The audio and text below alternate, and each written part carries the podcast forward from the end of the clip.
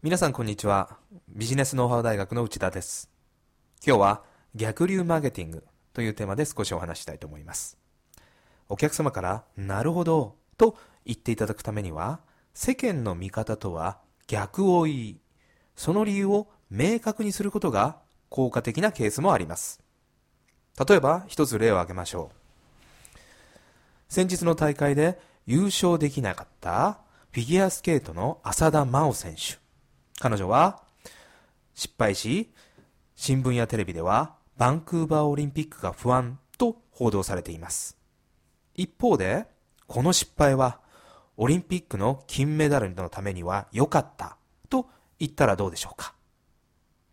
選手の調子は3ヶ月から4ヶ月をタームに好不調を繰り返します。オリンピックがあと4ヶ月とすると、今絶不調になっていることが最も重要だからです。と、その理由を明確に述べます。勘違いしないでください。私は専門家の、専門家ではありませんから、これは事実ではありません。あくまでお客様からなるほどをもらい、売上や成果を上げるための手段の一つの例を挙げたまでです。世間で信じられていることとは逆のことを述べて、その理由を述べる。ぜひ考えてみてください。もう一つ簡単な例を挙げたいと思います。以前、ベストセラーになった英語は絶対勉強するなは典型です。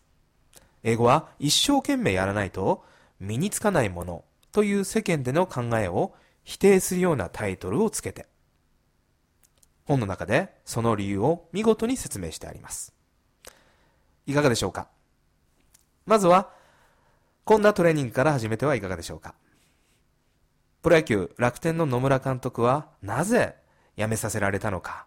と不満に思っている方が多いでしょう。これを野村監督は辞めて本当に良かったと仮定して、その理由を考えてみるトレーニングをしてみてください。こんなトレーニングからお客様のなるほどは生まれるものです。今日はここまでです。